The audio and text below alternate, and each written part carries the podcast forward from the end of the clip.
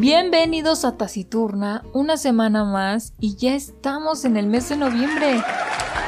Esta semana también tendremos noticias y como me gustó el carrusel de la semana pasada, se me hizo más dinámico, vamos a repetirlo. 1.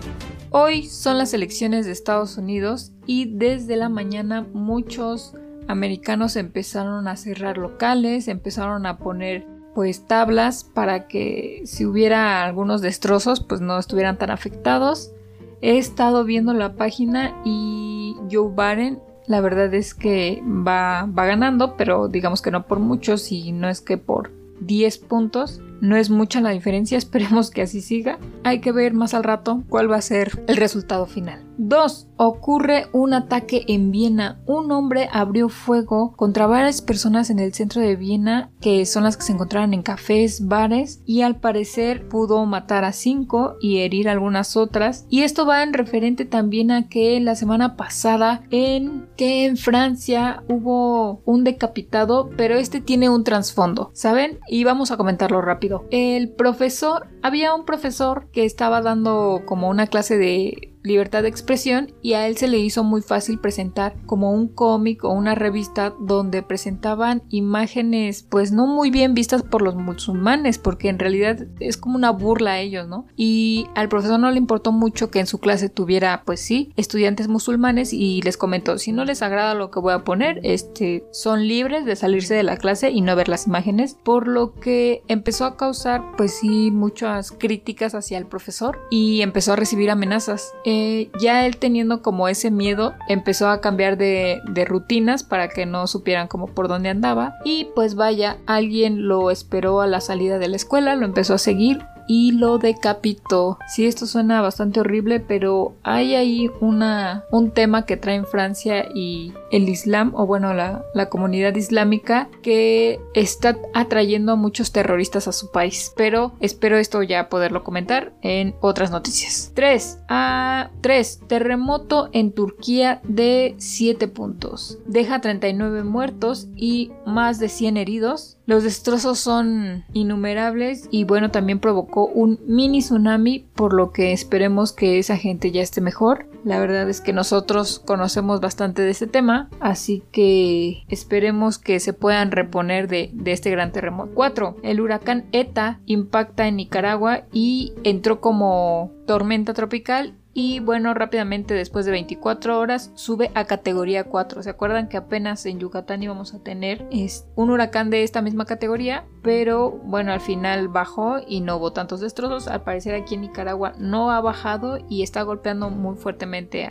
al país y a toda la, la zona caribeña. 5. Walmart decide volver a vender armas en Filadelfia. Después de lo ocurrido con, pues, con las personas de color negro que han matado, pues Walmart se le hace fácil que ya pueda volver a distribuir armas. La verdad es que yo no sabía que, bueno, que su cadena en Estados Unidos vendía armas y al parecer sí. No sé si sea tan atinado hacerlo en estos días en los que son las elecciones. La verdad es que mañana nos, nos vamos a enterar si hubo algunos destrozos o si van a haber dependiendo de quién quede electo, pero bueno, hay que esperar. Y 6, para tener una noticia más amena, pues Disney Plus está a días de lanzar su plataforma aquí en México y ya sacó su primera oferta. Creo que, si no mal recuerdo, por el año son como 1300, 1200 pesos, como de a 99 pesos mensuales, así queda, pero solo la están vendiendo anualmente. Y pues que creen que de Netflix y de Prime pues quitaron obviamente la marca de Marvel, así que si ya no vieron ninguna de esas películas, pues ya no las podrán volver a ver porque Disney ya las tendrá en su plataforma. Así es, la verdad es que yo no sé qué convenga más si tener,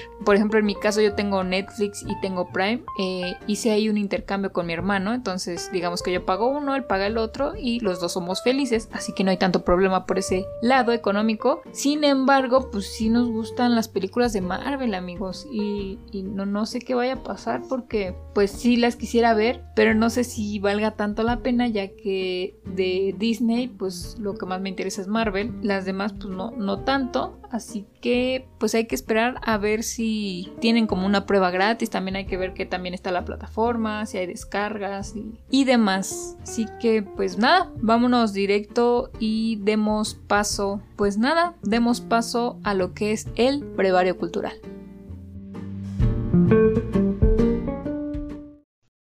¿Qué onda, Surimi? ¿Y ahora por qué estás aquí en la azotea en pleno sol? No inventes, te vas a asar, te vas a poner toda roja. Sí, caray, es que la verdad me estaba viendo en el espejo y estoy requete blanca. Parezco Gasparín. Entonces pues me vine a la azotea a tomar el sol, pero ya parezco camarón. Y yo lo que quería es estar como, pues negrita, así como tú. Negrita. Hasta lo dices como en diminutivo, como para no parecer racista, ¿no? La verdad es que no me, no me lo toma mal porque de verdad a mí sí me gustaría ser una mujer negra. ¿Has visto esos cuerpazos que tienen? No, están chulas esas mujeres. Pero sí, no te pases. O sea, ya me estás discriminando. ¿Qué onda?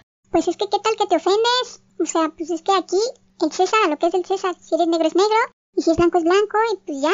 O sea, yo no tengo la culpa de haber nacido con esta piel tan privilegiada de Europa, o sea, de sangre azul, pues no, tengo la culpa, pero ¿qué? ¿Te, ofende que te diga así o cómo? Ah, o sea, tú eres de piel privilegiada, sangre azul de la realeza, y pues a algunos nos tocó ser de tez humilde, como yo, y pues la verdad es que no me ofende que me digas negrita, ni negra, ni nada por el estilo. Eh, la verdad es que no eres la primera que me llama así, y claro que ha sido parte del racismo. Y bueno, lo único que puedo decir de eso es que pues es gente ignorante. Y pues hay que hacerlo a un lado, si bien la raza negra creo que tiene muchos más privilegios, en todo caso, no me tendrías que llamar negra, me tendrías que llamar persona de color. Así me clasificarían en el apartheid. ¿Tú sabes qué fue eso? ¿El apa qué? No, la verdad es que no había escuchado esa palabra. Pero no te lo dije por ofenderte, nada te estaba molestando. Pero debes de aceptar que mi piel blanquita se ve mejor que la tuya. Ay, Surimi, mira, no quiero discutir ahorita, así que mejor te voy a explicar qué es el apartheid. Bienvenidos al Brevario Cultural. ¿Qué es el racismo? Y más bien, ¿qué es el apartheid? El apartheid fue el sistema de segregación racial que prevaleció en Sudáfrica, Namibia hasta 1992. Apartheid significa separación en Afrikaans, lengua hablada en Sudáfrica, y apuntaba a la dominación de blancos sobre negros. El apartheid consistía también en la creación de espacios públicos separados para dos tipos de población, comercios, lugares de estudio o recreo. Su propósito era conservar el poder para la minoría blanca, que representaba el 21% de la población, y promover el, entre comillas, desarrollo del país. El régimen otorgaba solo a los blancos el poder de ejercer el voto y prohibía los matrimonios y las relaciones sexuales entre blancos y negros. En 1991, el Parlamento de Sudáfrica, ya conformado por población de grupos étnicos negros, mestizos y de color, invalidó la última ley que sustentó este sistema. Los recién nacidos no serán clasificados por razas, poniendo fin a las normas del Black Land Art, vigente desde 1913, luego de que Sudáfrica obtuvo la autonomía de Reino Unido. Antes de la decisión histórica de los legisladores de este país, la población negra, que era casi el 70%, tenía prohibido adquirir tierras o podían desposeerlas de ellas. Se determinaba así con toda una cadena de normas que comenzó en 1913 con el Black Land Act, por lo que la población negra podía ser desposeída de sus tierras, tenían prohibido ocupar cargos en el gobierno y no tenían derecho al voto, solo en elecciones aisladas. Estas privaciones impedían también poner negocios y estar en zonas designadas para la población africana, de la misma forma en la que los blancos no podían entrar en las zonas designadas para las personas de color. Las políticas impactaban la vida más cotidiana de los sudafricanos. El transporte público estaba dividido, los trenes, los camiones, los taxis tenían apartados específicos según el color de piel, de igual forma los accesos de edificios, oficinas de correos y juzgados. Esto generó que los costos de la vida se dispararan, los servicios de salud mejoraran o empeoraran según el sector al que atendían, y el sistema educativo se hizo inaccesible para la comunidad de color. No obstante, el sistema permaneció vigente durante ocho décadas, mientras gobiernos occidentales condenaban los movimientos de resistencia. En la década de los 90, la comunidad internacional impuso sanciones económicas a Sudáfrica, lo que dañó severamente su economía. Mientras el mundo atravesaba el fin de la Guerra Fría y la caída del muro de Berlín en 1989, Naciones Unidas emitía sanciones cada vez más severas contra el sistema de segregación. Cuando el régimen ya perfilaba su caída, Frederick de Klerk fue el primer presidente de este país en 1989 con la plena intención de anular definitivamente las políticas separatistas. Se anuló la sentencia condenatoria contra Nelson Mandela y otros 120 líderes del Congreso Nacional Africano, declarado ilegal 30 años antes. Así inició la abolición paulatina de cada ley discriminatoria hasta 1991. Qué fuerte es escuchar todo esto, ¿no? Si bien sabemos que el racismo existe, creo que los africanos son muchos mejores que los estadounidenses en ese aspecto. El apartheid nació precisamente para separar a las razas y obviamente que las personas de color blanco dominaran sobre las personas de color negro. Sí, negro, no hay que temerle esa palabra. es así como comenzó mi lectura con Prohibido Nacer, que en inglés está como Born and Crime, algo así como Nacer es un crimen, y está escrito por Trevor Noah. Entonces demos paso a... Bienvenidos a Libros y Reseñas. Listos. Entonces, el libro del que les voy a hablar se llama Prohibido Nacer por Trevor Noah. Es un libro muy pequeñito, de 282 páginas. Trevor Noah no es un escritor como tal, bueno, ahorita ya lo es, pero su principal profesión pues fue ser comediante. Ahorita también es conductor del Daily Show y bueno, hace no mucho sacó su libro que realmente es una biografía y en él nos cuenta cómo es que fue su niñez vivida precisamente en esta época del apartheid. Yo la verdad es que no sabía de este gran movimiento, digo, er, era muy ignorante un poco en, esta parte de la historia de, de la humanidad, pero vaya que me llevé una gran sorpresa amigos. La verdad es que no sabía qué tan bien formado estaba este sistema. Lo que al principio del libro vienen como las reglas principales del apartheid y básicamente te dicen que tanto la raza negra como la raza blanca debe estar separado. No pueden verse ni tocarse. Obviamente no podían tener relaciones sexuales y si de alguna forma esto pasaba, el niño que nacía de, de ese crimen, porque pues básicamente estaba penalizado, dependiendo si la mujer era blanca o el hombre era el blanco, dependían los años de cárcel que, obtenías. Pero obviamente el blanco nunca iba a la cárcel, sino en este caso pues la persona de color negro es la que cumplía su sentencia. Y el bebé como tal se tenía que registrar con alguna de las razas que existía en África, que son muchísimas y todas tienen un lenguaje distinto. Trevor empieza a relatar su historia cuando su mamá, que es negra y es de una tribu que se llama Shosa o, o, Josa, no sé cómo se diga tiene un nombre raro. si ustedes lo oyen hablar, porque hay bastantes videos de él, tiene una pronunciación muy rara. El chiste es que su mamá es negra, es africana, y su papá es suizo, obviamente es blanco, y él al nacer, pues de qué color creen que van a ser. Eh, nosotros diríamos que pues moreno, tirándole más a negro, pero la verdad es que ellos tienen una clasificación me da risa porque pues está rara, ¿no? Ahora a lo mejor no lo tenemos tan definido pero las personas que literalmente eran de raza negra como pura, pues así se les llamaba negros, a los que venían de un matrimonio o bueno, de más bien de padres de distintos colores, se les llamaba personas de color, a los blancos blancos y existía otros, eh, digamos que otros personajes o bueno, otras razas, por ejemplo, también existían los indios que se les clasificaban como negros, a los chinos también se les clasificaba como negros y a los japoneses como blancos. Aunque eso último está medio raro, ¿no creen? O sea, imagínense, y él explica en una escena del libro, ¿no? Imagínense que un asiático está sentado en una banquita en donde esa banca es exclusiva para blancos. Entonces que llegue la policía y que le diga, Hey, ¿qué hace ahí sentado? ¿Que no ve que esa banca es para blancos? Eh, sí señor, pero es que yo soy japonés. Ah, disculpe, disculpe, sí puede quedarse ahí. ¿No? Entonces, ¿cómo hacían la distinción ahí? Si creo que es muy difícil distinguir un japonés de, un chino. Pero bueno, así eran las distinciones y una vez que nacía un bebé de color, ya sea que se tenía que registrar obviamente con los apellidos o bueno, sí, con los apellidos de la, de la madre o del padre, en este caso el que sea de color negro, y se le tenía que dar pues alguna tribu. En este caso pues su mamá le dio la tribu de donde ella provenía y cómo fue su niñez fue bastante rara, pero por como él la cuenta, no estuvo nada mal. Claramente sus papás no podían estar juntos, así que cuando los fines de semana Trevor necesitaba ver, bueno, debía ver a su papá, iban como a unos parques donde también tenían que estar separados, así que lo que hacía era la mamá, era como que el papá estaba sentado en, una banquita y la mamá como un poco alejado del niño, pues caminaba, ¿no? Digamos que ya sea que el niño adelante y ella un poco más atrás, dando a entender que era como su nana, su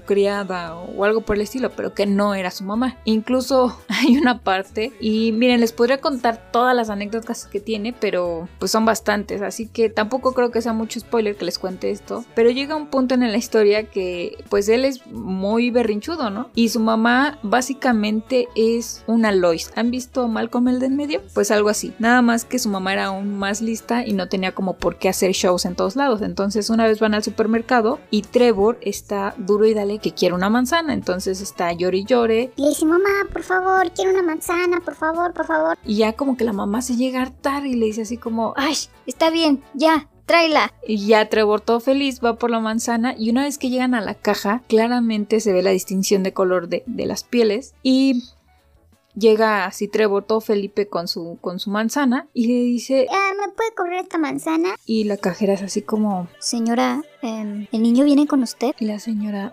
Am, no, ese niño, o sea, si está viendo mi color, no, ese niño no puede ser mi hijo. Este, no, señorita, yo no lo conozco, la verdad es que yo creo que ha de estar perdido. Eh, yo creo que no ha de encontrar a su mamá y me está confundiendo.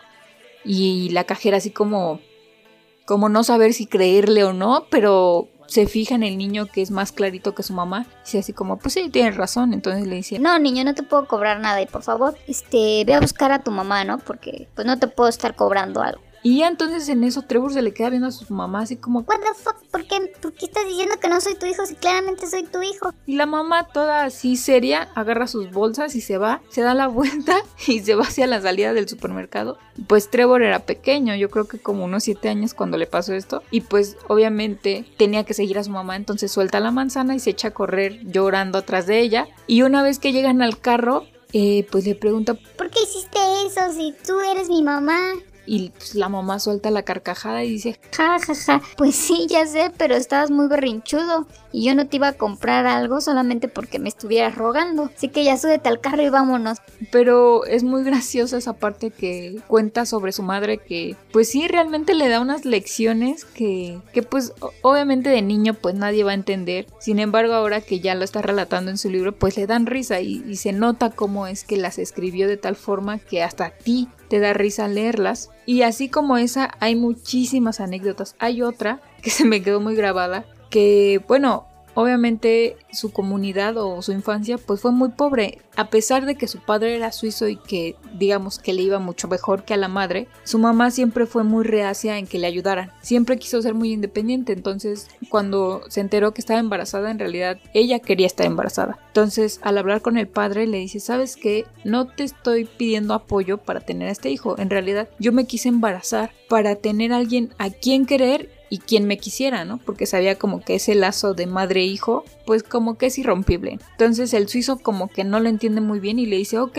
está bien, pero ¿sabes qué? O sea, también quiero ser partícipe. Yo sé que a lo mejor podría zafarme de la situación, pero pues sí quisiera yo estar presente en la vida de, pues de mi hijo. Y entonces sí está presente, pero no, digamos que no mantiene al niño ni, ni da algún apoyo, pero siempre está ahí como para que lo visite y, pueda jugar con el, con el niño, con Trevor. Entonces les digo que hay una parte en donde pues sí cuenta que eran tan pobres que pues no tenían un baño propio, ¿no? Así como nosotros lo conocemos, sino una letrina. No sé si sepan que son como este tipo de casitas que hay afuera y en vez de tener una taza, pues digamos que solo hay tierra y, y tienen que hacer como un hoyo y pues básicamente te tienes que agachar y hacer tus necesidades. Le echas tierrita y vámonos, ¿no? Entonces dice que en algún momento pues estaba en su casa y estaba leyendo una revista y empezó a llover pero se quedó solo, solo se había quedado con su bisabuela Coco, su abuela había salido algunos mandados y su mamá estaba trabajando.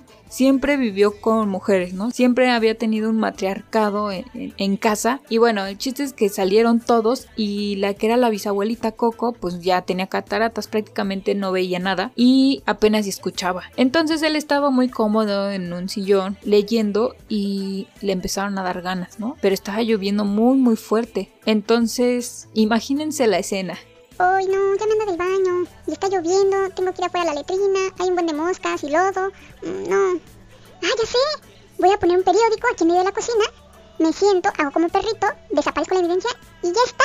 Entonces, pues se le hizo súper buena idea empezar a hacer popó en medio de la cocina y pues de alguna forma esconder eso. Pero no contaba con que su bisabuela empezó a escuchar unos ruidillos y pues imagínense, después de eso, él estaba tan plácidamente sentado haciendo sus necesidades cuando de pronto aparece su bisabuela en la entrada de la cocina.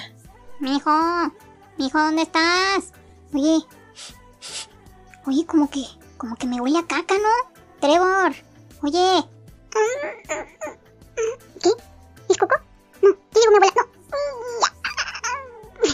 Entonces, imagínense, la bisabuela llega, obviamente no ve nada, y pues Trevor lo que hace es tratar de apurarse y hacer el menor ruido posible. Termina de hacer su poposita, la trata de envolver con el periódico, pero imagínense, el ruido que hace el, periódico es así como de...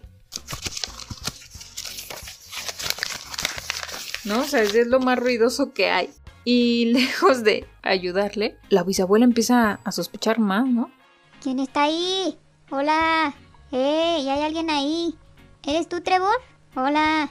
Y bueno, él trata de, de encerrar su popó en el periódico y el excelente lugar en el que se le ocurre echarlo es en el bote de la basura. Después lo tapa como con más basura y desperdicio, como tratando de apagar el olor. Y en eso, unos instantes después, bueno, se va a acostar así como fingiendo de, ah, no pasó nada, me salí con la mía, no hay problema. Y en eso llega pues la abuela y enseguida llega la mamá y Coco empieza a decirles así como No saben lo que acaba de pasar. Estaba aquí yo sola y empecé a escuchar ruidos y luego había como un olor a caca y, y no sé, yo creo que estaba todo raro. ya la mamá empezó a decir así como ¿Estás segura de que no había alguien en la casa? y la bisabuela Sí, te lo juro, porque yo empecé a preguntar y nadie me contestó. Ok, ok, dice, pero ahora que lo mencionas, como que sí huele medio raro. y ya empezaron a buscar y precisamente en el bote de la basura pues encontraron el gran mojón.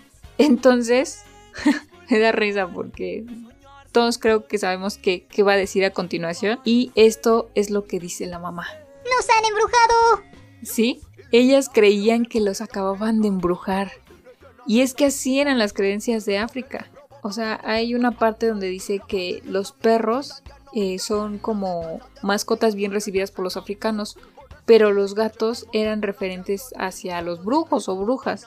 Entonces, si tú tenías un gato, lo más probable es que te lo mataran.